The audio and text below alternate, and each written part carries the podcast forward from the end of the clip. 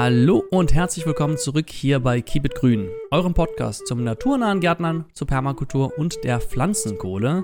Mein Name ist Nils, ich bin nicht allein dabei. Dabei ist mein Kollege der Franz. Hallo Franz. Vielen Dank für die nette Einleitung und dass ich dabei sein darf. Natürlich. Franz ist nämlich unser Experte. Er ist studierter Agrarwissenschaftler und äh, passionierter ähm, Mensch mit Entenfable.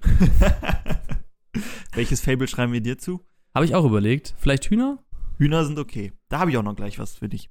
Ah, sehr gut, dann bin ich gespannt. Genau. Ich habe in, ich bin eigentlich Psychologe, habe in meiner Vergangenheit viel in verschiedensten Permakulturen gearbeitet und deswegen erlaube ich hier ein bisschen was ähm, über die Permakultur und den Garten äh, verlauten zu lassen. Und heute haben Franz und ich uns wieder ein interessantes Thema herausgesucht, beziehungsweise Franz hat es vorgeschlagen, denn er hatte schon einen Ratgeber dazu geschrieben, den ich ganz interessant fand.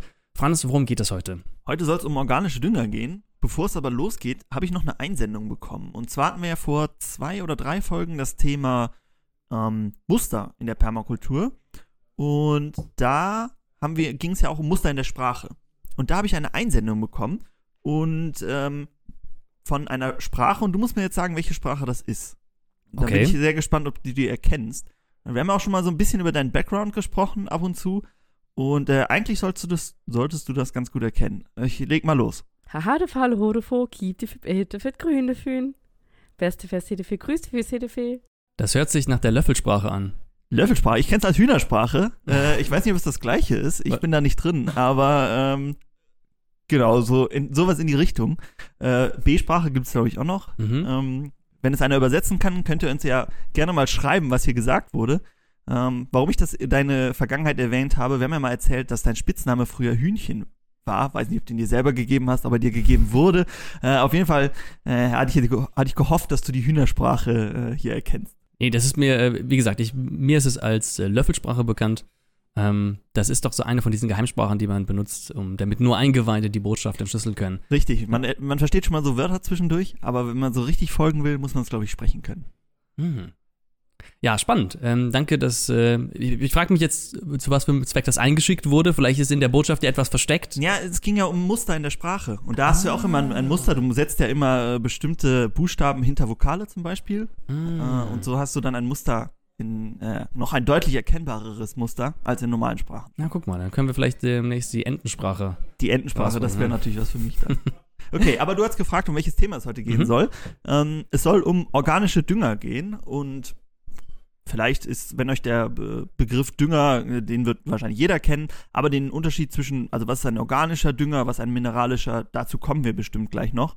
Ähm, warum ich darauf eingehen wollte, hast du ja auch schon gesagt, ich habe einen Ratgeberartikel geschrieben und da meine Top 3 organischen Dünger vorgestellt.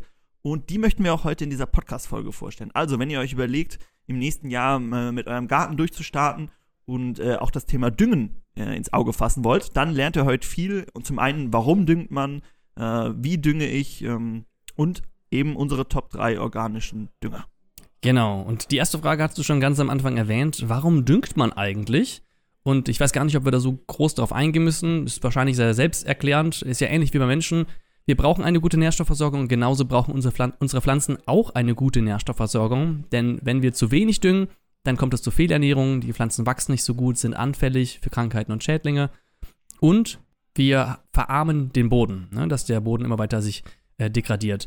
Und auf der anderen Seite, wenn wir zu viel düngen, das passiert ja auch, hat man auch schon öfters in den Nachrichten gehört, dann kommt es auch zu Fehlernährungen. Ne? Wenn wir jetzt zu viel als Mensch auch von einigen Nährstoffen aufnehmen, ist das auch nicht gut.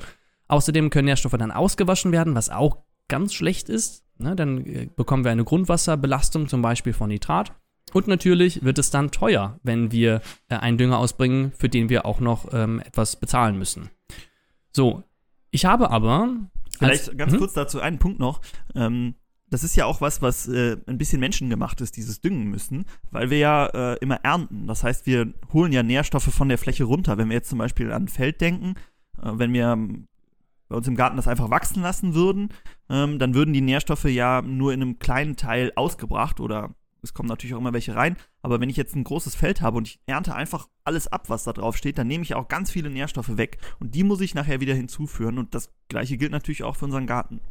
Ja, sehr schöner Einsatz, genau. Deswegen ähm, muss man einen naturbelassenen Garten oder eine Wild, äh, Wildwiese auch nicht düngen.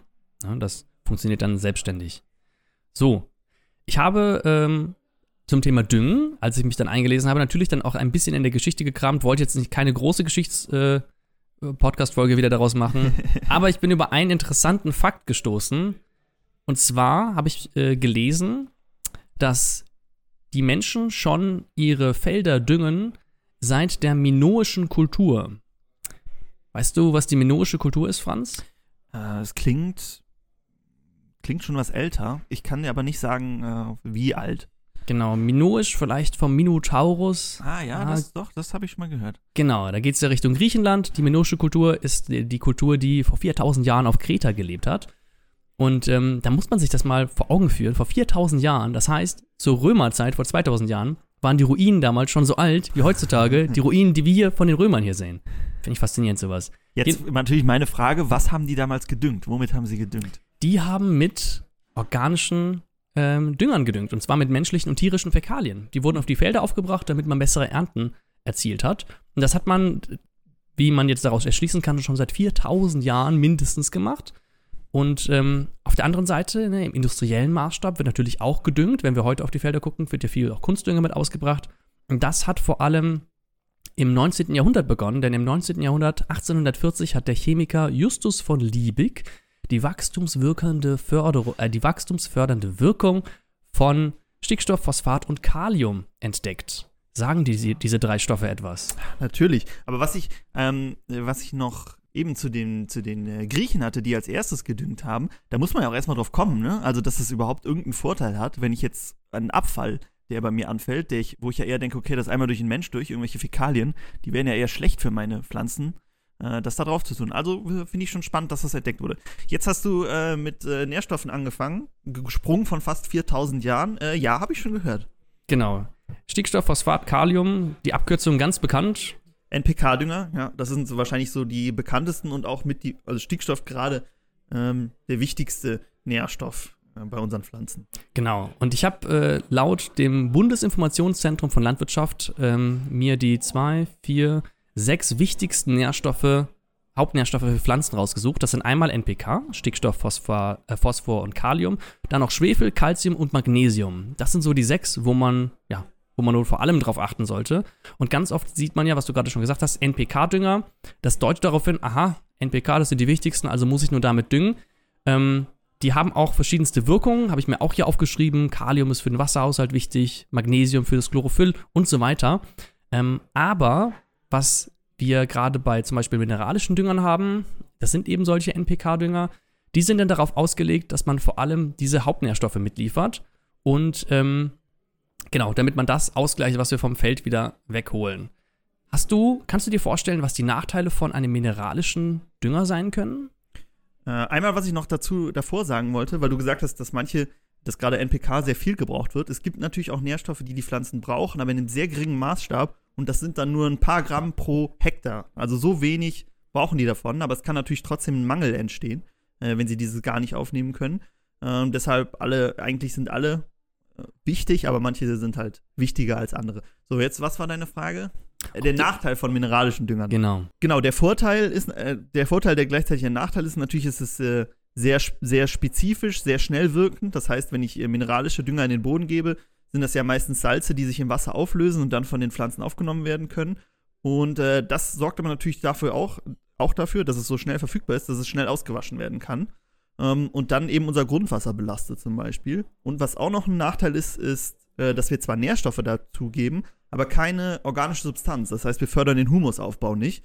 Und äh, das kennen wir aus der Landwirtschaft, dass äh, durch die starke Bodenbearbeitung und eben die Nährstoffe, die wir runterbringen, dass hier auch ein, äh, es zum Humusverlust auf den, äh, der Böden kommen kann. Ja, ganz genau. Was ich auch noch gefunden habe, viele mineralische Dünger haben einen fossilen Ursprung, werden abgebaut, sind damit endliche Ressourcen und die sollten wir, wenn möglich, gar nicht nutzen. Genau, also hier ein Beispiel vielleicht, äh, haben wir schon öfter, oder ich habe es zumindest schon öfter angesprochen, ist das Haber-Bosch-Verfahren. Das ist, äh, war die Möglichkeit, ein Riesensprung in der Landwirtschaft ähm, und auch für die ganze Welt, weil äh, damals, Anfang des 20. Jahrhunderts war es, glaube ich, stand man auch vor der, wie es ja irgendwie immer Thema ist, Überbevölkerung der Welt und wie sollen wir die ernähren. Und damals war das aber wirklich ein Problem, weil es eben noch keine guten äh, Dünger gab, um die äh, Pflanzenproduktion zu verbessern. Und dann wurde das äh, Haber-Bosch-Verfahren entwickelt und das ahmt quasi die äh, Möglichkeit nach, wie äh, Knöllchenbakterien äh, Stickstoff aus der Luft nehmen können. Unsere Luft besteht ja zu einem großen Teil aus Stickstoff und äh, in diesem Haber-Bosch-Verfahren kann man das eben nachmachen und auch so Stickstoff gewinnen. So, jetzt meine Frage an dich. Was schätzt du, wenn ich ähm, ein Kilogramm äh, Stickstoff aus der Luft reduzieren will? Äh, N2 ist der Luftstickstoff. Wie viel Erdöl brauche ich für ein Kilogramm? Ein Kilogramm Stickstoff? Hm. Fünf? 5000? 5 Kubikmeter? Achso, fünf Kilo? 5 Kilo. Ja, es ist ein Liter. Ein Liter. Aber wenn man überlegt, wie viel man für allein für ein Feld braucht, um ein Feld zu düngen, klar, das ist natürlich nicht reiner Stickstoff dann, äh, aber trotzdem sieht man schon, dass hier ähm, große Mengen an fossiler Energie gebraucht werden, um den äh, Dünger herzustellen. Ähm, genau.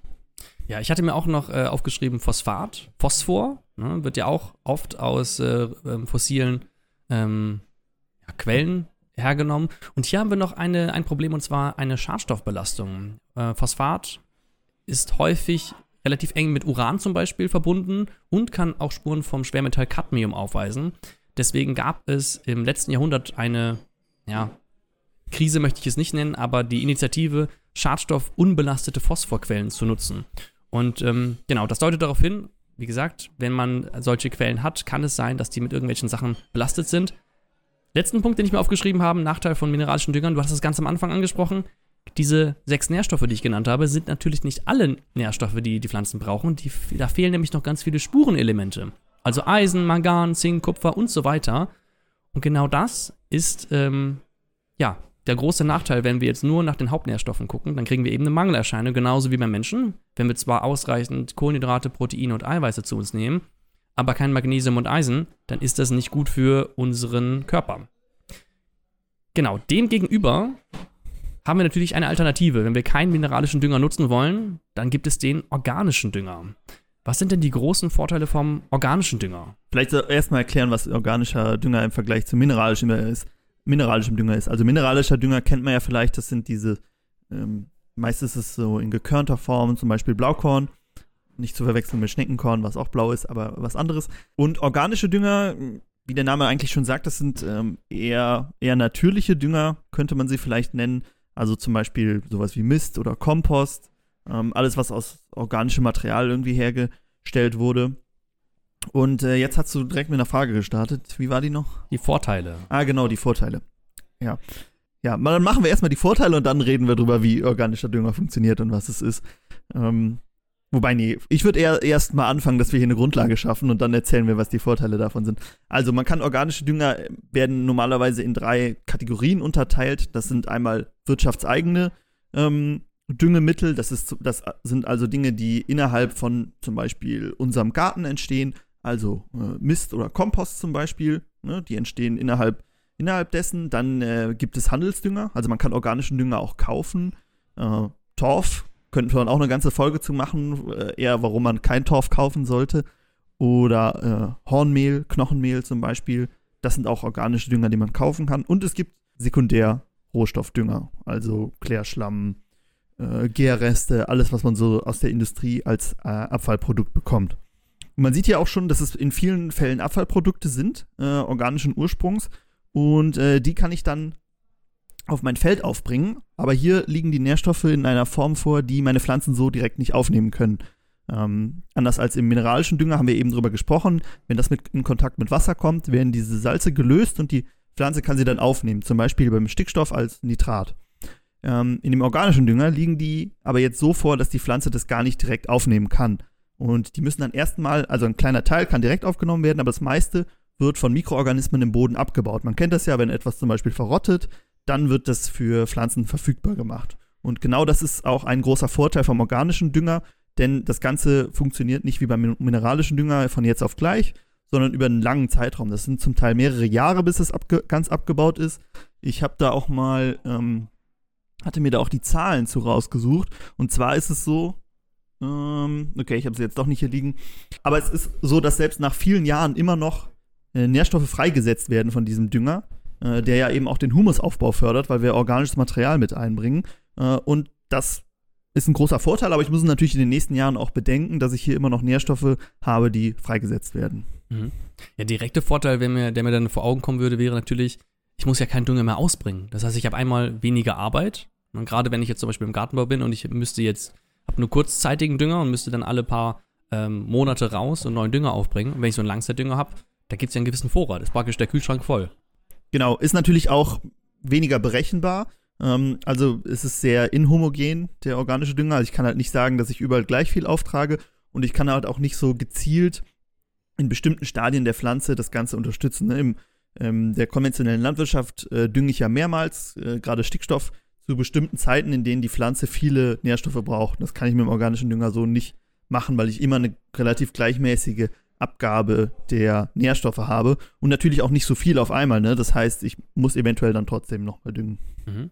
Okay, das heißt, idealerweise hätten wir ähm, einen Langzeitdünger kombiniert mit verschiedenen anderen Wirkzeiträumen von Düngern, dass wir was Kurzzeitiges haben, was direkt wirkt, zum Beispiel, wenn wir eine gute Wachstumsphase gerade haben und einen Langzeitdünger, der das Ganze unterlegt. Also, dass man das kombiniert. Kommt halt auch immer auf die Pflanzen drauf an. Ne? Mhm. Also, manche Pflanzen brauchen halt viel weniger. Dass ich sage, ich mache im ersten Jahr steht ja auch viel. Ich habe hier mal so eine Kurve, damit, also du siehst es zumindest, hier sieht mhm. man so die Abbauraten, ähm, mhm. wie äh, organische Materialien abgebaut werden. Dann sieht man, dass es am Anfang sehr schnell geht. Also sehr viel wird im ersten Jahr, werden 50 Prozent der Nährstoffe frei und dann geht es, flacht es immer weiter ab und bis zum Jahr 10 ähm, geht, dann, geht dann immer noch ein bisschen, wird immer noch ein bisschen frei. Deshalb, also man kann das jetzt nicht wie eine gerade Linie sich vorstellen. Mhm. Ja, da hört man schon raus, das ist gar nicht so einfach. Ne? Die, die Abbaurate ja. ist unterschiedlich. Dann hast du gerade gesagt, es kommt auf die Pflanzen an, was die gerade brauchen und dann noch zu welchen Jahreszeiten. Dann gibt es auch noch Faktoren wie Temperatur, die dann beeinflussen, wann und wie der Dünger abgebaut wird. Ähm, genau, jetzt versuchen wir trotzdem durch den Dschungel mal so ein paar Dinge ähm, ja, zu erklären, die man auch im eigenen Garten nutzen kann. Aber vorher würde mhm. ich vielleicht noch deine Frage zu Ende beantworten. Mhm. Du hast ja äh, nach den Vorteilen vom organischen Dünger gefragt. Und äh, da haben wir jetzt schon ein paar äh, aufgelistet, aber es gibt natürlich noch mehr. Und ich kann die noch einmal aufzählen und dann wird nachher klar, wo die überhaupt herkommen. Und zwar haben wir einmal ähm, natürlich eine Langzeitwirkung, haben wir gesagt. Dann haben wir aber dadurch, äh, dass der Boden aufgelockert wird, eine bessere Durchlüftung und eine bessere Durchwurzelbarkeit. Wir haben eine bessere äh, Sorptionskapazität des Bodens und das Wasserhaltevermögen wird auch verbessert. Das sind jetzt nur ein paar Beispiele. Kommt natürlich auch immer darauf an, welchen organischen Dünger man hat. Ähm, aber bei Mist zum Beispiel aus dem Stall ist es so. Und das sind alles Vorteile, die auch der Humusaufbau mit sich bringt. Und da merkt man schon, okay, ein, eigentlich der größte Vorteil vom organischen Dünger ist, dass der Humusaufbau gestärkt wird. Und je höher mein ähm, Humusanteil im Boden ist, also 5% ist hier immer eine gute Marke. Wenn man da drüber ist, ist top, aber das ist schon ein guter Wert. Ähm, und äh, da sieht man halt, dass dieser organische Dünger den Humusaufbau fördert und der Humus allgemein sehr gut für meinen Boden ist. Mhm. Du hast gerade Sorptionsfähigkeit gesagt. Was bedeutet das? Äh, dass der Boden zum einen äh, Wasser besser aufnehmen kann. Ähm, das hat man ja oft, dass man Erosionsprobleme hat. Äh, gerade bei ähm, Hackfrüchten zum Beispiel dass äh, dann der Oberboden weggeschwemmt wird und ich so auch Nährstoffe verlieren kann. Was ich mir noch bei organischen Düngern mit aufgeschrieben habe als großen Vorteil, ist natürlich, dass wir ähm, ihn häufiger zur Verfügung haben. Also mineralischen Dünger, ähm, ich habe jetzt keine Phosphormine auf meinem, in meinem Garten. Und beim organischen Dünger habe ich natürlich schon. Ich habe äh, einen Kompost, kann ich selber anlegen, Mist und so weiter. Und es ist häufig direkt vor Ort. Das heißt, man mu muss nichts transportieren. Und äh, wenn du nichts hinzuzufügen hast, würde ich einfach mal in den ersten einsteigen. Und zwar ein, ähm, ja, ein Dünger, den wir alle vielleicht schon mal gehört haben. Es geht um die Brennnesseljauche.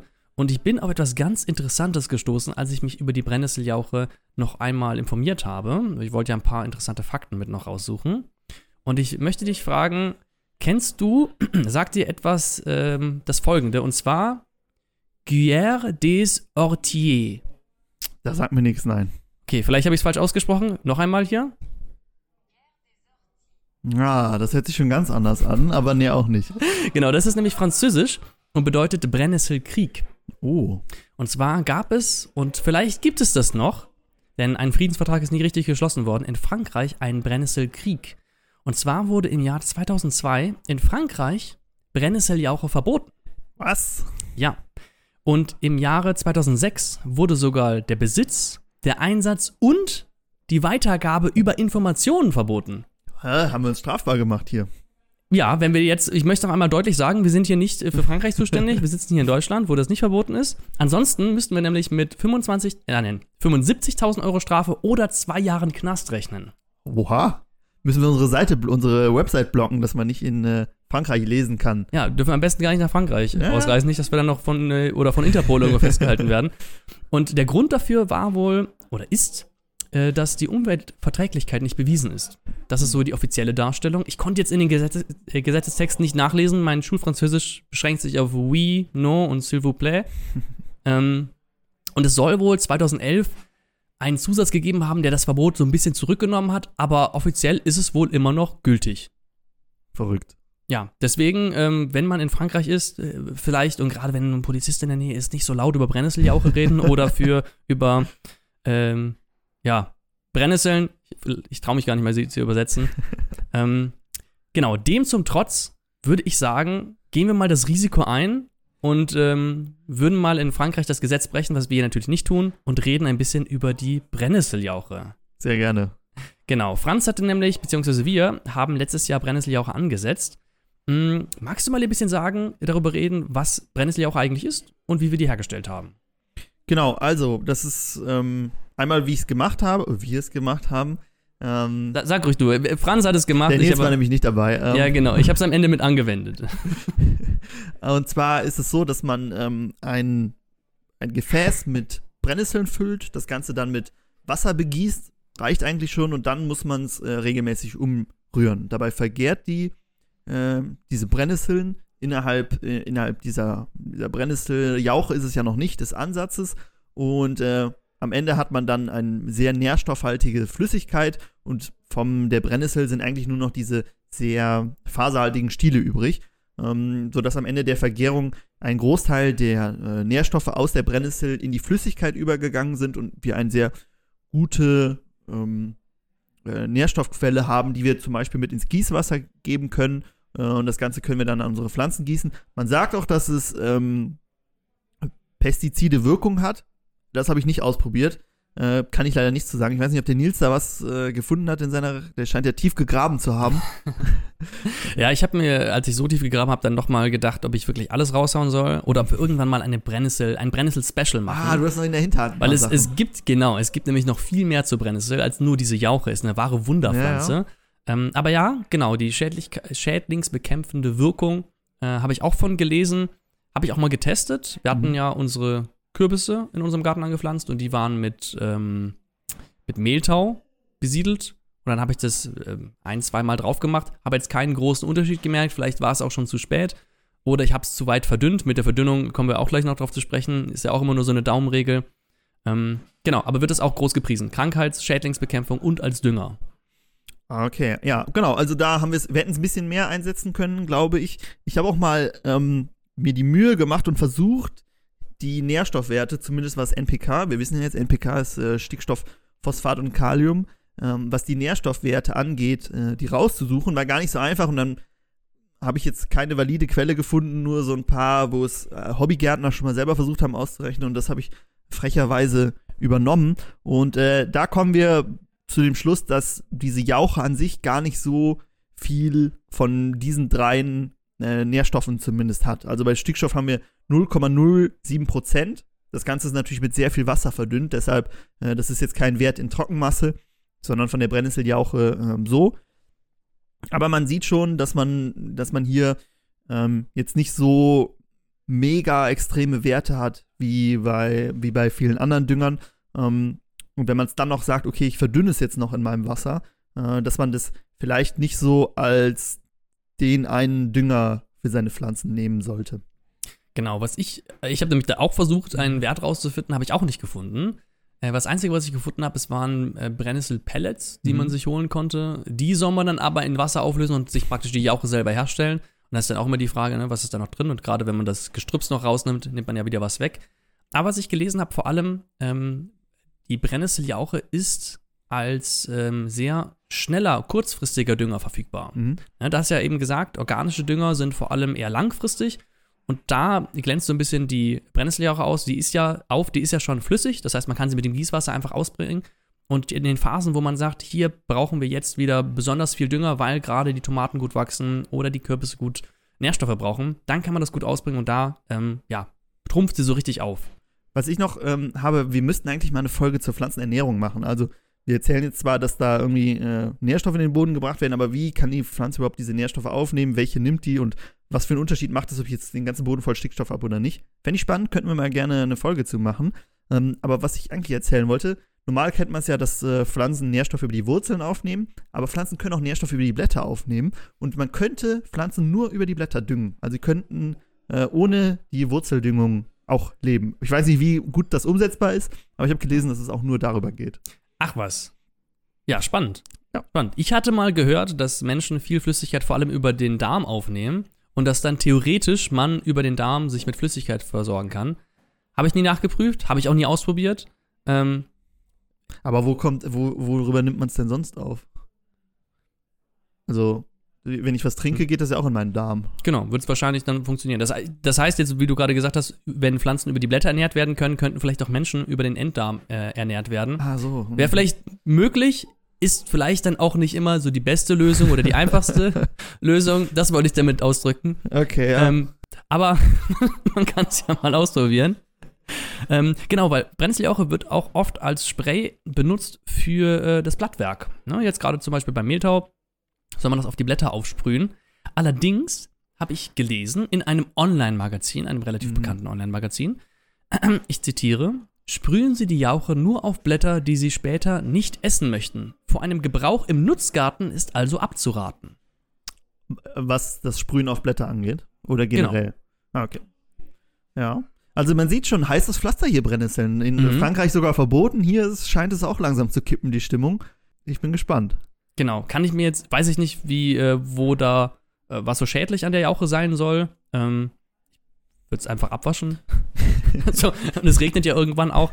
Genau, vielleicht kurz vor der Ernte würde ich es jetzt nicht auf meine Kürbisfrüchte auch, ähm, auch aufsprühen. Ähm, oh ja, Verdünnung haben wir noch vergessen, habe ich ja eben Genau. kurz angehauen. Ähm, die, diese Daumenregel, die man so gut wie bei fast allem benutzt, immer 1 zu 10 wird meist gesagt, manchmal auch 1 zu 20. Mm, weil das, wenn es zu konzentriert ist, wohl ja, den Pflanzen nicht so ganz bekömmlich scheint.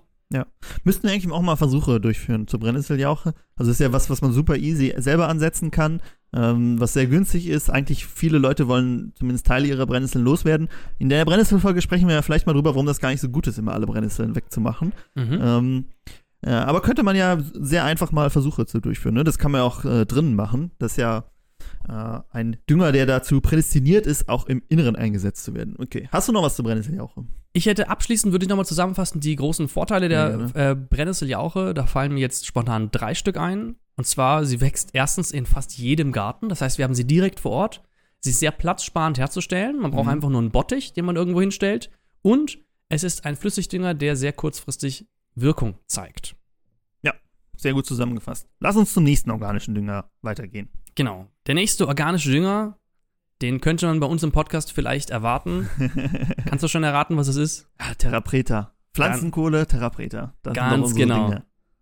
Richtig. Ähm, Terra Preta von den Urvölkern Südamerikas ähm, erfunden, wenn man so möchte. Eigentlich die Terra Preta, wenn wir jetzt hier davon reden, dass man die sich die selber herstellen möchte, ist das gar nicht richtige Terra Preta, weil Terra Preta ist nur das, was wirklich jetzt gerade in Südamerika noch rumliegt von vor tausend Jahren, sondern wir machen dann Terra Preta Nova, also die neue Terra Preta, die sich ein bisschen daran orientiert, wie wir vermuten, dass das Rezept für die Terra Preta in Südamerika gewesen sein könnte. Aber auch nicht. Man weiß ja zum Beispiel, dass da sehr viel Tonscherben und so drin waren.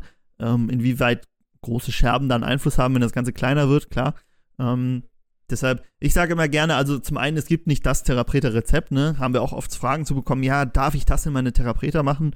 Ähm, also wenn es hilft, immer gerne. Man kann da ja auch so ein bisschen selber ausprobieren, was für den eigenen Garten gut passt. Und äh, zum anderen, also mh, gibt jetzt nicht dieses eine Rezept.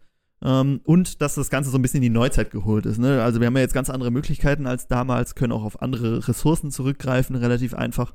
Ähm, sodass wir das, was wir, wir verkaufen ja auch so ein Therapreta-Set, dass das, das Ganze so ein bisschen in die Neuzeit geholt ist, um sich die Arbeit einfacher zu machen und bessere Erträge bei den Pflanzen zu erzielen. Genau, weil das soll nämlich Therapreta bewirken. Therapreta ist ein sehr, sehr fruchtbares Substrat, eine sehr fruchtbare Erde, wenn man so möchte.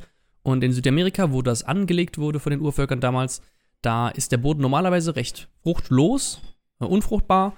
Und dort, wo die Therapreta sich im Boden befindet, also das ist Schwarzerde, die mit unter anderem Kohle diese schwarze Färbung bekommen hatte, ähm, ist es um ein Vielfaches fruchtbarer. Und das kann man eben auch hier nutzen, um seinen eigenen Garten hier noch fruchtbarer zu machen und ergiebiger und das über eine ganz schön lange Zeit. Ich weiß gar nicht, ob man Therapreta äh, auch so als organischen Dünger einordnen kann. Therapreta hat natürlich als Inhalt organischen Dünger, dass man zum Beispiel äh, Tiermist und Kompost mit reingibt, aber eben auch ähm, Pflanzenkohle, sodass es ja eher ein Substrat ist, also eine Erde. Ähm, aber ich würde es trotzdem da rein orientieren. Also es ja, hilft ja auf jeden Fall, den Boden äh, fruchtbarer zu machen, äh, zu düngen, in Anführungszeichen. Und äh, deshalb sehe ich hier kein Problem, die nicht mit reinzunehmen. Genau. Jetzt hast du es gerade schon angesprochen. Reden wir doch mal darüber, was kann denn alles in so eine Therapreta hineinkommen? Genau. Du hast gerade gesagt, Kompost, Tiermist. Was mhm. gibt's noch? Äh, Urgesteinsmehl ist immer gut. Das bringt immer noch so ein paar äh, Nährstoffkomponenten mit rein, die im, ähm, im Kompost zum Beispiel weniger vorhanden sind. Ähm, dann ein äh, großes Thema, was man äh, zum Teil sieht, sind äh, EMs. Das ist immer noch so ein Thema, wo wir unsere Meinungsbildung noch nicht abgeschlossen haben. Also wenn ihr da irgendwelche guten wissenschaftlichen Quellen zu effektiven Mikroorganismen habt, dann schickt uns die gerne, ähm, weil ich habe das Gefühl, da ist irgendwie äh, noch nicht so viel auf äh, in Stein gemeißelt, was äh, das Thema angeht. Deshalb würde uns das sehr interessieren, wenn wir da unseren Horizont weiter erweitern können. Genau, als Hintergrund dazu, wir haben schon mit ein paar äh, Professoren aus dem Bereich Gartenbau, Agrarwissenschaften und dergleichen gesprochen. Und äh, dann hatten wir natürlich gefragt, ja, die kennen bestimmt EM. Und das war gar nicht bekannt. Die wussten überhaupt nicht, was damit gemeint ist. Ähm, und das zeigt ja schon, dass es da zumindest ähm, aus unserer Sicht eine Lücke gibt. Es gibt zu einigen Mikroorganismen, zu vielen Mikroorganismen gibt es natürlich Studien, wo dann auch bewiesen wurde, was die Mikroorganismen im Boden machen. Nur EM ist ja eine ganz schöne Mischung von ganz vielen Sachen. Und äh, ja, da würden wir gerne ähm, unsere Faktenbasis noch etwas festigen. Genau, das, man weiß halt, also ich verstehe zumindest noch nicht, wenn ich die EMs jetzt eine Zeit stehen lasse, äh, zum Beispiel, was bleibt dann da übrig von diesem Stamm, von den Stämmen an verschiedenen Mikroorganismen, die da noch sind? Oder ist das am Ende einfach einer, der sich durchgesetzt hat? Oder ja, viel, viel zu überlegen. Ich glaube auf jeden Fall nicht, dass es schlecht sein kann. Die Frage ist nur, wie viel mehr bringt es mir?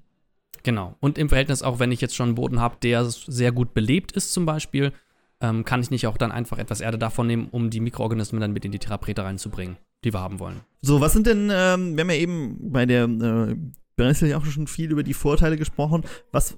Ah. Ja, wir, haben, wir waren erst noch bei den Bestandteilen. Du hast noch einen ganz, ganz wichtigen Bestandteil vergessen. Ja, Pflanzenkohle, aber ich glaube, der ist ja, ist ja eh klar. Genau, aber das soll man nochmal deutlich ja. sagen, weil das ist so ein bisschen, ähm, abgesehen vom Urgesteinsmehl, so der einzige, wo ich sagen würde, das kommt nicht unbedingt in jedem Garten automatisch vor. Ne? Kompost haben wir, Tiermist haben wir vielleicht auch. Man kann auch Pflanzenjauche, also Brennnesseljauche zum Beispiel, in die Theraprete mit reinmachen. Das geht auch. Ähm, und ja, Pflanzenkohle ist so ein bisschen der Exot davon. Ne? Gesteinsmehle hat man auch schon mal von gehört. Wollen wir kurz erstmal was zur Pflanzenkohle sagen? Oder sollen wir dann und dann erst auf die Theraprete eingehen? Ja, machen wir aber kurz. Also Pflanzenkohle haben wir ja schon sehr viel drüber gesprochen, wenn euch das interessiert. Unsere allererste Folge ging um Pflanzenkohle, so die Basics. Ansonsten auch gerne bei keepitgrün.de. Äh, da sind sehr viele Ratgeber zur Pflanzenkohle, also da könnt ihr euch austoben, was das angeht. Um das Ganze kurz zu halten, man kann sich Pflanzenkohle so ein bisschen wie ein Schwamm vorstellen. Und wir haben ja gesagt, Therapreta viele Nährstoffe. Und damit die nicht ausgewaschen werden, ähm, bringen wir eben Pflanzenkohle mit ein. Und äh, die speichert dann Nährstoffe, aber auch Wasser zum Beispiel. Ähm, wir haben ja eben gesagt, äh, Humusaufbau und äh, das verhält sich ähnlich, speichert Wasser, speichert Nährstoffe und die Pflanze können sich dann, Pflanzen können sich dann da bedienen, wenn sie das brauchen. Und deshalb für jeden Garten eigentlich eine Aufwertung Pflanzenkohle. Ganz genau. Und das ganz Tolle ist, Pflanzenkohle verrottet nicht weiter. Das heißt, wir haben dauerhaft den Boden aufgewertet. Ne? In Südamerika diese Theraprete, die vor über 1000 Jahren hergestellt wurde, die ist immer noch da, die ist immer noch fruchtbar und hat immer noch ihre wachstumsfördernden Effekte. Und genau das können wir auch bei uns im Garten damit imitieren. So, wichtiger Bestandteil Pflanzenkohle. Damit haben wir dann eine Therapreta hergestellt. Jetzt hast du es gerade angesprochen, was sind denn jetzt genau die Vorteile genau. von der Therapreta? Ja, Jetzt äh, hast du es hier zu mir, eigentlich wollte ich dir die Frage stellen. Kommen wir zu den Vorteilen. Wir haben ja eben gesagt, ähm, äh, Brennesseljauche wirkt sehr kurzfristig. Therapreta ist eigentlich, du hast ja gerade angesprochen, genau das Gegenteil. Also wir haben eine sehr langfristige positive Wirkung für unseren Boden, gerade durch die Pflanzenkohle äh, und den äh, Humusaufbau auch, den wir dadurch mit äh, einbringen. Und äh, so verbessert die Therapreta unseren Boden eigentlich für viele hundert Jahre. Ähm, anders als die Brennnesseljauche, die im nächsten Jahr gar keinen Unterschied mehr macht, ob ich sie im Vorjahr ausgebracht habe oder nicht. Würde ich jetzt mal so sagen, ohne da äh, Studien zugelesen zu haben. Und äh, das ist bei der Therapreta eben nicht so. Und trotzdem haben wir auch hier äh, Nährstoffe, die wir mit einbringen. Äh, hauptsächlich, ich hatte hier auch in dem Ratgeberartikel, habe ich auch in der Tabelle auch die NPK in Prozenten aufgeschrieben, aber wir haben ja eben gesagt, es gibt so viele verschiedene Rezepte und äh, so viele verschiedene Möglichkeiten, die Nährstoffe da reinzubringen, in verschiedenen Formen. Kompost, Tiermist, äh, Brennnesseljauche Und das hat auch einen extremen Einfluss darauf, wie nachher die Zusammensetzung ist. Deshalb kann man hier äh, das schlecht verallgemeinern. Äh, aber so viel kann man sagen, dass, weil man eben diesen Nährstoffkomponenten immer mit reinbringen sollte, hat man immer äh, auch einen Düngeeffekt für den Boden und nicht nur dieses, okay, es speichert Sachen wie ein Schwamm. Ganz genau. Man könnte sagen, ähm, Therapreta ist nicht nur ein Dünger, sondern eben ein Bodenaufwerter. Genau, ja. das benutzen wir auch sehr gerne, das Wort, und ich finde, das trifft es auch sehr gut. Wenn man, wenn man seinen Garten irgendwie sagt, okay, ich bin jetzt, habe jetzt hier einen Garten und den würde ich jetzt aber gerne ein bisschen besser alles noch machen. Äh, und wo fange ich da an? Da würde ich immer damit anfangen, Therapreta, Pflanzenkohle in den Boden zu bringen, ähm, damit wir hier eine gute Grundlage haben für unseren Garten. Und wenn euch das interessiert, äh, auf keepitgrün.de, habe ich ja eben gesagt, findet ihr eigentlich alle Infos dazu. Genau. So, jetzt hast du eben, haben wir eben schon die Bestandteile von Therapreta äh, genannt. Woher bekomme ich denn Therapreta? Ich habe gesehen, online kann man sich natürlich ganz viele Mischungen kaufen, aber da Vorsicht, muss man aufpassen, wie Franz gerade sagte, die Rezepte unterscheiden sich stark und nicht überall, wo Therapreta draufsteht, ist auch Therapreta drin. Manchmal ist da dann nur 1% oder 0,5% Pflanzenkohle mit drin und der Rest ist dann doch irgendwie mit Torf zugemischt. Ne, Torf sowieso komplett vermeiden, nicht Torf vermindert, nicht torfarm, sondern torffrei auf jeden Fall. Und ähm, generell ist das Ganze aber auch unnötig, denn Therapreta macht man sich am besten einfach selber. So, wir haben ja gerade gesagt, viele Sachen hat man schon zu Hause. Ne? Pflanzenkohle kann man sich auch selber herstellen. Hatten wir auch, äh, haben wir auch einen Ratgeber zu, haben wir auch Videos zu, ähm, wie man das machen kann. Ähm, wenn man das nicht kann oder nicht möchte, kann man Pflanzenkohle sich auch einfach zuholen. Ich wollte gerade sagen, Nils, ja, schlechter Geschäftsmann hier. Du sollst nicht sagen, wie wir alles selber herstellen können. Nein. Ihr findet ja die Videos bei uns. Also wir erklären gerne, wie man Sachen selber macht und machen es ja auch so. Genau, richtig. Und dann, wenn ich jetzt alles beisammen habe, ich habe meine Nährstoffe, was das auch immer sei, sei es jetzt Mist, äh, Kompost, Urin, ne, was auch immer. Ich habe Pflanzenkohle dabei und ich habe Gesteinsmehl dabei. Was mache ich jetzt damit? Genau, ich mische das Ganze. Ähm, ihr findet auch ein Video von uns, wo das Ganze nochmal ganz genau erklärt ist, also in welcher Reihenfolge und dann muss man ein bisschen warten. Äh, aber im Endeffekt ist es so, dass wir einfach alles mischten.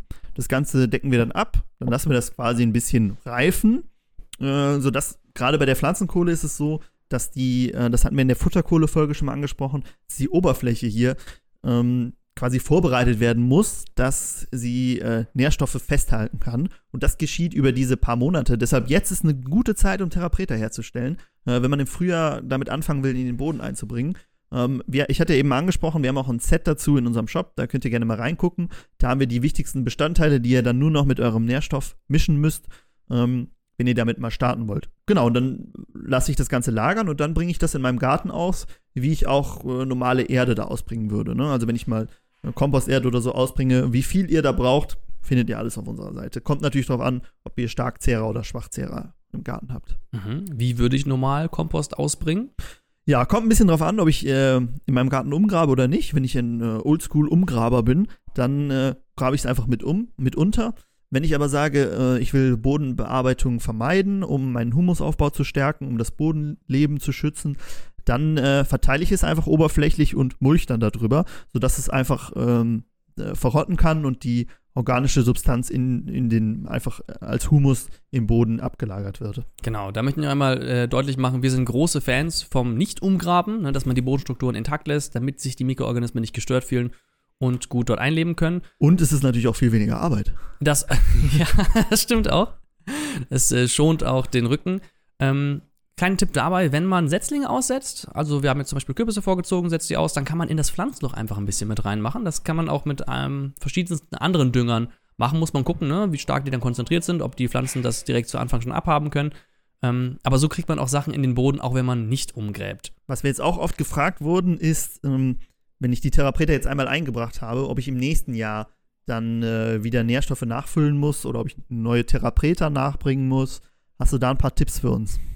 Ja, also, wir haben ja gesagt, Therapreta bleibt relativ lange im Boden. Das heißt, der Effekt der Kohle und dieser Nährstoff- und Wassereffekt bleibt relativ lange erhalten. Aber natürlich werden Nährstoffe verbraucht. Das heißt, wir müssen Nährstoffe hinzubringen. Und das kann in Form verschiedenster Dinge passieren. Das kann als Kompost, als Jauche oder als ähm, den mysteriösen dritten anderen Dünger, den wir gleich erwähnen werden, passieren. Ähm, ich kann aber auch noch mehr Theraprete ausbringen, denn die Kohle ähm, addiert sich zueinander. Und der Effekt, der positive Effekt, den die Kohle dort mit, rein, äh, dort mit reinbringt, der natürlich auch sehr lange bleibt, also die Pflanzenkohle, der ähm, steigert sich so lange, bis, ich glaube, 10% des Oberbodens aus dieser Kohle besteht. Also wir haben da einiges an Luft nach oben und man muss das nicht zu Anfang direkt machen. Man muss jetzt nicht Tonnen an äh, Kohle direkt in, im ersten Jahr in den Boden mit einbringen, sondern kann das ganz kontinuierlich jedes Jahr machen, wo man ein bisschen dann mit ausbringt, mit Nährstoffen direkt geladen und somit kann man über die Jahre versetzt seinen Boden immer besser und besser machen. Und äh, erst wenn man das einige, viele Jahre gemacht hat, ähm, dann ist die Frage natürlich, lohnt es sich noch mehr Kohle mit einzubringen? Aber dieses Stadium, das muss man erstmal erreichen. Genau, es ist, wenn man sich das mal umrechnet, 10% vom Oben, Oberboden sind ungefähr 30 Liter Kohle pro Quadratmeter, also nicht 30 Liter Therapreta, sondern 300 Liter Therapreta haben ungefähr 30 Liter Kohle auf einen Quadratmeter. Das ist ja ein riesiger Turm. Ähm, da muss, kann man erstmal sehen, okay, da kann ich wirklich lange auch äh, Therapreta ausbringen, bis ich sage, okay, jetzt bringt mir die Kohle nichts mehr. Ich sollte vielleicht nur noch düngen. Genau. Eine Frage, die ich auch schon öfters bekommen hatte, wann sollte man denn? Wann sollte man die Theraprete ausbringen? Generell, wann sollte man düngen? Da möchte ich, ähm, ja, die möchte ich, die Frage erstmal an Franz stellen. Wann sollte ich das denn machen? Genau, äh, kommt natürlich auch ein bisschen auf die Pflanze drauf an. Also Pflanzen haben halt auch unterschiedliche Vegetationsperioden. Äh, an sich gibt es meist so zwei Zeiträume im Frühjahr oder im Herbst oder wenn man in der Landwirtschaft ist, hat man da natürlich auch nochmal andere. Ähm, äh, da gibt man, habe ich ja eben gesagt, nach den sogar den einzelnen Stadien, in denen sich die Pflanze befindet, wenn sie zum Beispiel Ähren aufbaut, wenn wir jetzt beim Getreide sind äh, oder wenn gerade äh, das Schossen ist, also dass sie ähm, ihren, ihre Achse aufbaut, äh, dass man da nochmal extra gibt. Allgemein, äh, wenn wir jetzt nochmal zurück zu Therapreta kommen, würde ich hier immer früher empfehlen, weil das ja doch sehr große Mengen sind, die wir ausbringen. Und das anders als zum Beispiel die äh, Brennnesseljauche kann man das nicht mal so nebenbei an die Pflanzen bringen, sondern äh, man muss es halt schon von Anfang an ausgebracht haben und äh, dann kann ich da auch direkt drauf einpflanzen. Ja, wunderbar. Damit sollte das ein für alle Mal geklärt sein. Also mit früher kann man eigentlich wenig falsch machen. Damit wäre ich am Ende von der Therapreta. Habe ich auch nichts mehr dazu zu sagen. Also, wir haben es ja schon oft genug gesagt. Wenn euch das Thema interessiert, haben wir schon eine Podcast-Folge zu, haben wir einen Ratgeberartikel zu, wo auch das Video und die Podcast-Folge verlinkt sind. Also, erste Anlaufstelle immer keepitgrün.de und dann findet ihr alles weitere. So, Jetzt hatten wir einen kurzfristigen Dünger, der ganz schnell wirkt. Jetzt hatten wir einen sehr langfristigen Dünger, die Therapreta, die aber selbst nicht so viele Nährstoffe enthält, sondern eher den Boden aufwertet. Jetzt brauchen wir noch einen langfristigen Dünger, der so richtig reinballert. Einen richtigen Ballerer. Ja, und den hast du uns ja schon mal vorgestellt. Also den hast du mit eingebracht. Und äh, der ist auch wenn wir uns mal, ich lese mal die, äh, was ich mir rausgesucht habe, ich habe eben gesagt, mit Vorsicht zu genießen, Therapreta, das ist jetzt auch nicht in Trockenmasse, das ist, äh, also die, die, Nährstoffwerte nicht in Trockenmasse, sondern einfach, äh, wie, wie wir es ausbringen. Die Therapreta hat 0,7% Stickstoff, äh, die Brennnesseljauche 0,07% Stickstoff und unser unbekannter Dritter hat 10,6% Stickstoff. Nils, was ist denn das letzte? Ja, das ist Wolle. Schafwolle, um genau zu sein. Denn unsere flauschigen, possierlichen Weidetierchen haben ein ähm, sehr gutes Düngemittel, was sie ähm, ja, aus ihrer Haut heraussprießen lassen. und äh, genau, das wird ja ähm, jetzt schon einige Zeit auch als Dünger angepriesen und ich kann auch sehr gut verstehen, warum. Eben, weil es so eine wahre Nährstoffbombe ist. Ich habe mir sogar noch äh, stärkere, also noch höhere Zahlen aufgeschrieben. Was so, 12 Hätte ich auch machen können, aber ich habe halt die richtigen rausgesucht. Nein, ich habe die aus deinem Ratgeber. Ach so. Ich habe im Ratgeber 12,8% stehen. Also, ja, okay. Ah. Vielleicht naja. habe ich sie auch von unseren. Ah, oder ich habe sie. Wir verkaufen nämlich auch äh, Düngepellets aus Schafwolle. Vielleicht habe ich sie da abgeschrieben. Das genau. kann auch sein. Generell bei solchen Prozentangaben, da unterscheidet sich das immer ein bisschen. Da kommt es dann auf, zum Beispiel jetzt hier, auf die ähm, Art des Schafes an ähm, und auf verschiedenste andere Faktoren, die dann dafür sorgen können, dass sich da ein paar Prozente ändern.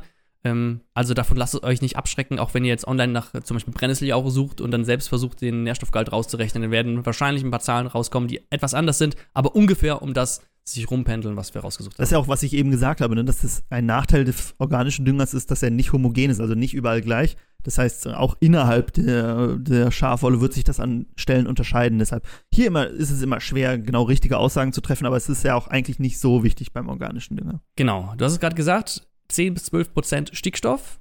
Um das mal in den Kontext zu setzen, also Hühnermist ist ja eigentlich ein sehr nährstoffhaltiger, sehr stickstoffhaltiger auch ähm, Dünger, den man ausbringen kann. Das ist ungefähr sechsmal so viel auf die Masse gerechnet. Ne? Auch Kalium hat es sehr viel, 6% Kalium, das ist ungefähr viermal so viel, wie Hühnermist hat. Einzig Phosphat, da hat es nicht so viel, ähm, aber damit kann man dann, dann arbeiten. Ne? Mhm. Wenn man jetzt zum Beispiel das mit einem äh, Phosphatdünger kombiniert oder man gar keinen Bedarf hat an so viel Phosphat, weil man zum Beispiel noch viele Phosphatnährstoffe im Boden hat. Äh, an der Stelle möchte ich noch einmal, genau, einmal anmerken, dass man natürlich auch nicht einfach wild düngen soll. Wir haben ja ganz am Anfang gesagt, man überdüngen ist auch nicht gut. Deswegen ist es am besten, wenn wir vorher wissen, wie viele Nährstoffe sind im Boden überhaupt vorhanden, damit wir wissen, wie viel muss ich denn jetzt nachdüngen. Und man kann das so ein bisschen abschätzen an den Pflanzen, die ich ausgepflanzt habe. Was verbrauchen die an Nährstoffen aus dem Boden? Und dann weiß ich, was ich nachdüngen muss. Aber um es ganz genau zu wissen, was kann man da denn machen, Franz? Genau. Wir äh, versuchen ja immer ein bisschen wissenschaftlich zu arbeiten und da ist es immer gut, wenn man Zahlen und Daten und Fakten zur Verfügung hat. Und äh, wir können nicht einfach raten, wie viele Nährstoffe wir im Boden haben. Man kann es ein bisschen daran abschätzen, abschätzen, was man, für, was man natürlich für Pflanzen da wachsen hat. Ne, wir haben ja schon über Zeigerpflanzen gesprochen, die zum Beispiel viel Stickstoff andeuten. Aber das ist auch immer, immer nur ein sehr grober Wert. Deshalb empfehle ich immer, eine Bodenprobe nehmen zu lassen, das Ganze zu analysieren. Und dann weiß man genau, okay, wie viel Nährstoff habe ich im Boden, wo fehlt vielleicht was, was könnte ich nachdüngen und äh, wie sollte ich weiterarbeiten? Genau, Bodenprobe äh, kann man auch selber nehmen, hat der Franz einen sehr schönen Ratgeberartikel zugeschrieben. Gibt es auch ein Video zu, wo einmal ganz genau gezeigt wird, wie man das macht. Genau, jedem nahegelegt. Kommen wir zurück zu unserem letzten Dünger, dem der Schafwolle. Und ich habe mir hier, abgesehen von der unglaublichen Nährstoffdichte, die ihresgleichen sucht, äh, noch ein paar andere Vorteile gesucht. Und zwar, wir hatten es eben schon gesagt, Schafwolle ist ein Langzeitdünger. Ne? Schafwolle äh, wird sehr langsam von Mikroorganismen heruntergebrochen und dementsprechend auch langsam im Boden freigesetzt. Und das kann über ein Jahr dauern. Also eine zehnmonatige Düngephase kann sich danach ziehen. Ähm, und du hast es gerade gesagt, ne, je nachdem wie die Bedingungen ist, äh, sind, zieht sich das noch ein bisschen länger hin. Außerdem, Schafwolle ist ein Wasserspeicher, es lockert den Boden auf. Ne? Wenn man Wolle sieht, da ist ja sehr viel Luft zwischen und wenn ich sie jetzt in den Boden einbringe, dann ist diese Luft auch im Boden. Das ist auch immer ganz wichtig, den Boden zu belüften. Können wir auch mal drauf eingehen, wichtig für Mikroorganismen und um Stickstoff in den Boden reinzubringen, der dann von ähm, Leguminosen, Knöllchenbakterien zum Beispiel aufgenommen werden kann. Dann, nächster Vorteil, Schafwolle hat einen hohen pH-Wert ist jetzt nicht so gravierend, weil Schafwolle generell we wenig Masse hat, also es ist ja sehr voluminös. Ähm, genau, deswegen neutralisiert sich das relativ schnell im Boden. Muss man aber natürlich bedenken, wenn man sowas wie Heidelbeeren zum Beispiel anpflanzt, die einen sehr niedrigen pH-Wert brauchen, dass man dann überlegt, okay, das könnte den trotzdem ein bisschen nach oben treiben. Genau, bei Blaubeeren würde ich es zum Beispiel nicht mit ausbringen. Und äh, als letzten Vorteil, man braucht nicht unbedingt Schafwolle benutzen. Also man kann zum Beispiel auch Wolle von Lamas oder von anderen Tieren nutzen. Ähm, ich sehe jetzt auch kein Problem, Wolle von Menschen zu nutzen. Wie ist das mit, äh, ja, wenn du sagst, auch Hundefell, ne? Die werden ja oft gebürstet, damit mhm. das Fell rauskommt. Kann ich ja auch dann als Dünger nutzen. Genau. Einzige, was ich dabei beachten würde, jetzt gerade auch bei menschlichen Haaren, womit wurden die Haare behandelt? Mhm. Also sind die gefärbt, wurden die mit äh, Conditioner, also Spülung behandelt, sind da Silikone in den Haaren? Ähm, das hat man bei Schafen ja nicht. Die werden ja nicht äh, zum Friseur geschickt und dort äh, gefärbt. Ähm, darauf sollte vielleicht zu achten sein, wenn man sich für anderes Fell von anderen Lebewesen entscheidet. Ja, aber allgemein fällt, Schafe wurden ja dahin gezüchtet, dass sie, also in freier Wildbahn müssen die natürlich nicht geschert werden, geschoren werden. Ähm, aber wir Menschen haben sie natürlich dahin gezüchtet, dass sie äh, zu viel Wolle haben, sodass wir immer welche abschneiden können. Und die fällt halt oft als, ähm, als Abfallstoff, als Reststoff an. Und da wäre es natürlich schade, die nicht zu nutzen. Und da finde ich es sinnvoller, sie äh, als Ersatz für zum Beispiel äh, mineralischen Dünger zu nehmen, um hier ähm, Energie zu sparen. Also, ähm, wir haben ja eben gesagt, wie viel Erdöl man braucht, um Stickstoffdünger herzustellen. Ähm, und äh, es gibt natürlich auch Schafwolle, die äh, als Schlachtabfall anfällt.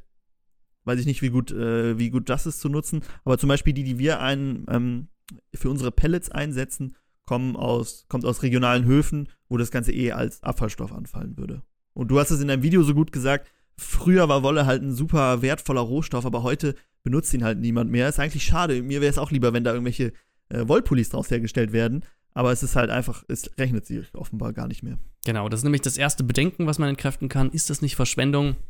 Was Franz gerade gesagt hat, Wolle wird einfach nicht mehr so nachgefragt und wir brauchen Schafe trotzdem weiterhin zur Landschaftspflege. Mhm. Ne? Da wird dann, ist dann die Wolle oft Abfall, wird teilweise sogar ähm, ja, für lau weggegeben, vergraben, irgendwo ähm, einfach ähm, deponiert. Was man auch, was man auch sagen, es gibt viele Landschaften, die auch nur so existieren, ähm, weil sie regelmäßig von Schafen beweidet werden und die auch dann, wenn die aufhören zu aufhören würden, sie zu beweiden, zum Beispiel so Orchideenwiesen äh, auf so äh, mageren Standorten, äh, wenn die Schafe aufhören würden, das zu beweiden, was sie jetzt schon viele, viele Jahre machen, würden die einfach nicht mehr so existieren und sie stehen unter diese Flächen stehen oft unter Naturschutz und müssen aber von Schafen weiter bewirtschaftet werden, in Anführungszeichen, weil sie sonst einfach nicht mehr existieren würden. Und ähm, Franz hat gesagt, die Schafe heutzutage, die wir überall kennen, diese Hausschafe, Zuchtschafe, die sind so gezüchtet, dass, dass die Wolle nicht ausfällt. Das ist ja bei ursprünglichen äh, Schafen so, dass sie normalerweise ihr Fell verlieren, so wie andere Tiere ja auch. Und das ist weggezüchtet worden, deswegen müssen sie auch geschoren werden. Also es gibt auch Arten, die man nicht scheren muss, aber es ist natürlich äh, die, die Minderheit. Genau, es gibt noch so ein paar, ähm, ähm, habe ich auch mal von gehört, von irgendwelchen Zwergschafen, bei denen das noch so sein soll. Ja, es gibt auch äh, nicht nur. Ja, okay. Ja, genau. Kann, können wir ja mal, wenn wir noch eine Schaf-Special-Folge wir haben eine. Genau, wir haben Folge 17 war das übrigens. Da haben wir Ah, über das. Schafehalten gesprochen. Genau, auf jeden Fall, die Schafe müssen geschoren werden, die meisten, die wir jetzt haben. Deswegen muss man die Wolle irgendwie benutzen. Ein anderes Bedenken, wovon ich auch ein viel gelesen habe, ist Hygiene. Mhm. Also, wenn wir jetzt Schafwolle ausbringen und gerade im Gemüsegarten, wir hatten ja eben davon gehört, von dieser einen, diesem einen Online-Magazin, das gesagt hatte, wir sollen die Brennnessel nicht im Gemüsegarten benutzen, äh, weil da irgendetwas Schlimmes mit passieren könnte. Ich weiß es ja nicht, was sie da äh, sich gedacht hatten. Es deutet ja darauf hin, wenn wir etwas im Gemüsegarten nutzen, dann verkleinern wir den Kreislauf, unseren Nahrungsmittelkreislauf. Und da müssten wir immer aufpassen, was wir da ausbringen. Und wenn wir zum Beispiel Schafwolle ausbringen und wir bringen Schafwolle aus, die noch mit Fäkalien verklebt ist, was auf der einen Seite, Seite natürlich wunderbar ist, es ist ja ne, noch mehr Dünger für den Boden sozusagen, wenn wir noch ein bisschen Schafmist dabei haben. Aber es kann natürlich auch dafür sorgen, dass äh, die Bakterien, die in den Fäkalien sich befinden, auf unserem ähm, Gemüse äh, anhaften, wenn wir kurz danach ernten, zum Beispiel, und dass wir das damit aufnehmen. Ja? Ist aber natürlich was, was wir beim Mist irgendwie noch viel mehr haben. Ne? Wenn wir sagen, wir nehmen Stallmist oder so als Dünger, ähm, da ist das natürlich noch mal extremer. Ganz genau. Ne? Deswegen sollte man da immer so ein bisschen drauf achten. Äh, nicht frischen Mist auf die Tomaten, die ich jetzt morgen ernten möchte. Macht man wahrscheinlich sowieso nicht. Wollte es trotzdem mal genannt haben. Ähm, damit man eben versucht, eben keine, ähm, keine Bakterien, zum Beispiel E. coli hatten wir auch letztes Mal drüber gesprochen, die dann im Rindermist zum Beispiel vorkommen können, dass wir da einen ähm, ausreichend langen und großen Kreislauf haben und idealerweise beim Mist ne, lässt man ja normalerweise kompostieren, dass das schon mal ein bisschen äh, verrottet ist und sich einige davon ähm, umgesetzt haben durch andere Bakterien. Ja, würde ich jetzt auch eher ähm, entkräften und normalerweise, wenn man die Wolle zum Beispiel ähm, in den Boden bringt oder von den, von den Früchten weghält, äh, beziehungsweise die Früchte danach gut sauber macht. Deswegen soll man Früchte auch immer sauber machen, damit da keine Bakterien und Schadstoffe und sowas anhaften. Äh, deswegen immer Äpfel und sowas waschen, bevor man sie isst. So. Jetzt fragt man sich natürlich, super, bin begeistert, äh, Schafwolle, wie kann ich das denn jetzt eigentlich anwenden? Und ähm, da kommt es drauf an, was Franz gesagt hatte, je nachdem, was ich einpflanze. Äh, wir nehmen jetzt einfach so das Maß aller Dinge sind die Starkzehrer, also Pflanzen, die viele Nährstoffe brauchen, sowas wie Kürbis und Tomate. Da rechnet man ungefähr mit 200 Gramm pro Quadratmeter an Schafwolle. Wenn man Schafwolle vor sich hat, die ist natürlich relativ leicht, das heißt, es sieht ziemlich viel aus. Wenn ich Pflanzerde zum Beispiel in Töpfe reinmache, dann reichen 10 bis 20 Gramm pro Liter. Das kann ich dann einfach mit untermischen. Ähm, genau. Die Schafwolle kann ich dann einfach mit untergraben. Wir hatten aber eben schon gesagt, wir sind ja keine Freunde vom Mhm. Graben. Äh, deswegen würde ich einfach die Schafwolle oben aufbringen und dann noch ähm, kann man Mulch drauf machen oder die Schafwolle einfach selber als Mulch nutzen. ist dann auch eine ganz große Schicht. Mulch soll ja vor allem den Boden ähm, ja, isolieren, abdecken, dass er nicht, äh, nicht so schnell austrocknet. Und da habe ich auch gelesen, dass Schafwolle potenziell natürlich auch den Boden ähm, als eine dämmende Wirkung auf den Boden haben kann. Das heißt, dass wir zum Beispiel, ähm, ähm, wenn wir jetzt äh, Nachtfrost haben, dass er vielleicht unter der Schafwolle weniger schnell die Pflanzen angreifen kann. Genau, das ist ja bei Mulch generell das Thema. Das ist aber natürlich auch andersrum so, ne? dass wenn der Boden äh, kühl ist und außen ist es warm, dass man vielleicht erst später dann ähm, der Boden erwärmt wird. Aber das haben wir, haben wir auch in der Mulchfolge alles schon besprochen. Also hier ein Feuerwerk an Verweisen auf andere Folgen. Aber das ist doch so schön, dass man nicht immer alles nochmal erklären muss, sondern sagt, komm, hört euch die andere Folge an, aber erstmal die hier zu Ende und dann die nächste. Genau. So, letztens natürlich, äh, ins Pflanzloch kann man es einfach geben, habe ich auch schon äh, erwähnt bei der Therapreta. Wenn ich äh, den Setzling aussetze, einfach ein bisschen Schafwolle unten mit rein, dann ist das gut.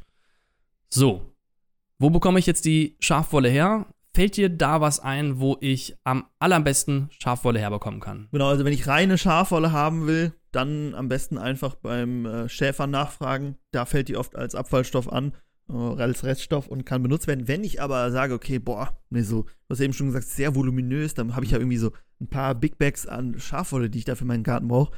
Vielleicht ist es besser, wenn ich die in Pelletform nehme. Aber jetzt nur Schafwolle, die ist vielleicht auch, braucht ja noch irgendwie noch ein bisschen Pep dahinter. äh, und das ist besser als Schafwolle mit äh, Pflanzenkohle zu vermischen. Und genau das haben wir ausprobiert und unsere eigenen Schafwoll-Pflanzenkohle-Pellets entwickelt. Und äh, die findet ihr natürlich bei uns im Shop. Und äh, die riechen nicht nur sehr gut, sondern äh, sind auch ideal geeignet für alle möglichen Pflanzen äh, zu düngen. Genau, bei den Pellets hat man natürlich den Vorteil, man kann es viel besser so dosieren, als wenn ich einfach so Wolle vor mir habe. Ähm, aber am allerbesten ist es natürlich, wenn ich eigene Schafe habe. Also wenn ihr eigene Schafe habt und ihr habt ihr Wolle übrig und könnt nicht alles verspinnen oder wollt nicht alles verspinnen, dann könnt ihr mal drüber nachdenken, das als Dünger bzw. als Mulch zu nutzen. So, damit bin ich am Ende von diesem Dünger, von meinen Düngern, von allem, was ich mir aufgeschrieben habe. Das ist sehr spannend, weil ich habe ein, äh, also, also ein, eine große Quelle von meinen äh, Daten, die ich hier genannt habe, ist das Buch Pflanzenernährung, was ich für mein Studium mal gekauft habe, weil wir auch das äh, Modul Pflanzenernährung hatten. Übrigens Ulmer Verlag, ich habe es in meiner Instagram in unserer Instagram Story auch mal gepackt. Die machen sehr gute Bücher, wenn es äh, weniger äh, also viel, was nicht Praxis ist, sondern äh, eher so die ganze Theorie dahinter, ne, Pflanzenernährung und sowas. Und am Ende von jedem Kapitel, ein Kapitel ist organische Düngemittel, sind Prüfungsfragen, weil es eben ein Buch für äh, Studierende ist. Und jetzt wollte ich dir mal die ersten Fragen durchlesen und gucken, ob wir die gemeinsam beantworten können, Mhm. ähm, weil wir jetzt eigentlich alles über organisches Dünger wissen. Die erste Frage: Welche Vor- und Nachteile haben organische Düngemittel gegenüber mineralischen Düngemitteln? Können wir Ah. das sagen? Ach, klasse. Ja, das haben wir doch äh, ganz am Anfang schon äh, genau uns dieselbe Frage gestellt. Richtig. Also am Anfang haben wir das beantwortet. Kannst du noch mal ein, zwei sagen? Vorteil organisch gegenüber mineralisch? Genau. Äh, es ist nicht auf äh, fossile Energien und Ressourcen. äh, Also es bedarf keiner fossilen Energien und Ressourcen. Es ist ähm, einfach verfügbar. Also es muss, kann praktisch vor Ort direkt hergestellt werden. Es ist eher Langzeit angelegt. Die Nährstoffe werden nicht direkt, sondern über eine längere Zeit freigesetzt. Und wir haben einen breiteren Nährstoffmix auch von verschiedenen Spurenelementen. Ja. Ich mache mal noch eine zweite. Wie lassen sich volatile NH3-Verluste bei der Gülle-Applikation vermeiden? Ah, das ist doch eine schöne Frage. NH3-Verluste für die Menschen, äh, die in Chemie ähm, den Chemiekurs nicht mehr so vor Augen haben. NH3, das war Ammoniak. Ja. Und es gibt eine gewisse Ausgasung. Ammoniak ist das, was im Stall zum Beispiel so ungut riecht. Ähm, und diese Verluste lassen sich zum Beispiel durch Pflanzenkohle mindern. Denn Pflanzenkohle sorgt dafür, dass der Stickstoff besser gebunden ist. Das heißt, wir haben die Nährstoffe direkt in der Kohle gebunden. Wenn wir zum Beispiel Einstreukohle, also Pflanzenkohle im Stall ausstreuen, dann riecht es dort nicht so stark und gleichzeitig bleibt der Nährstoff im Mist gebunden. Das heißt, wir haben dann später, wenn wir den ausbringen zu den Pflanzen, auch noch mehr Nährstoffe im Boden. Stark, Nils. Was, äh, was man auch noch machen kann, nicht bei starkem Wind äh, das Ganze ausbringen. Mhm. Ähm, und auch der pH-Wert ist hier wichtig. Ja, hier in dem Kapitel ging es noch um viel mehr, deshalb, also geht es jetzt auch um ganz andere Themen. Deshalb würde ich jetzt nicht alle vorlesen. Aber allgemein äh, sei gesagt, sehr gute Bücher in diesem Verlag. Ähm, wenn einen die ganzen Hintergründe hinter den Pflanzen und wie die funktionieren interessieren. Genau, wir können euch den Link zu dem Buch gerne in die äh, Podcast-Beschreibung ähm, reinschreiben. Dann könnt ihr darin selbst mal ein bisschen rumblättern und gucken, wie viele Fragen ihr richtig beantworten könnt. so, wenn ihr Fragen oder Anregungen habt zu bestimmten Düngern, die ihr noch ähm, von uns erklärt haben wollt, oder wenn ihr faszinierende Geschichten, so wie diesen Brennnesselkrieg, habt über andere Dinge, die im Garten stattfinden, dann könnt ihr uns das natürlich gerne schreiben an podcast.keep-it-grün.de. Ihr könnt uns auch bei Instagram erreichen, bei YouTube kann man auch kommentieren unter den Videos. Und ähm, dann würde ich sagen, hören wir uns in der nächsten Woche mit einem anderen spannenden Thema, was ihr dann erfahren werdet. Ich freue mich auch schon. Macht's gut. Ciao. Tschüss!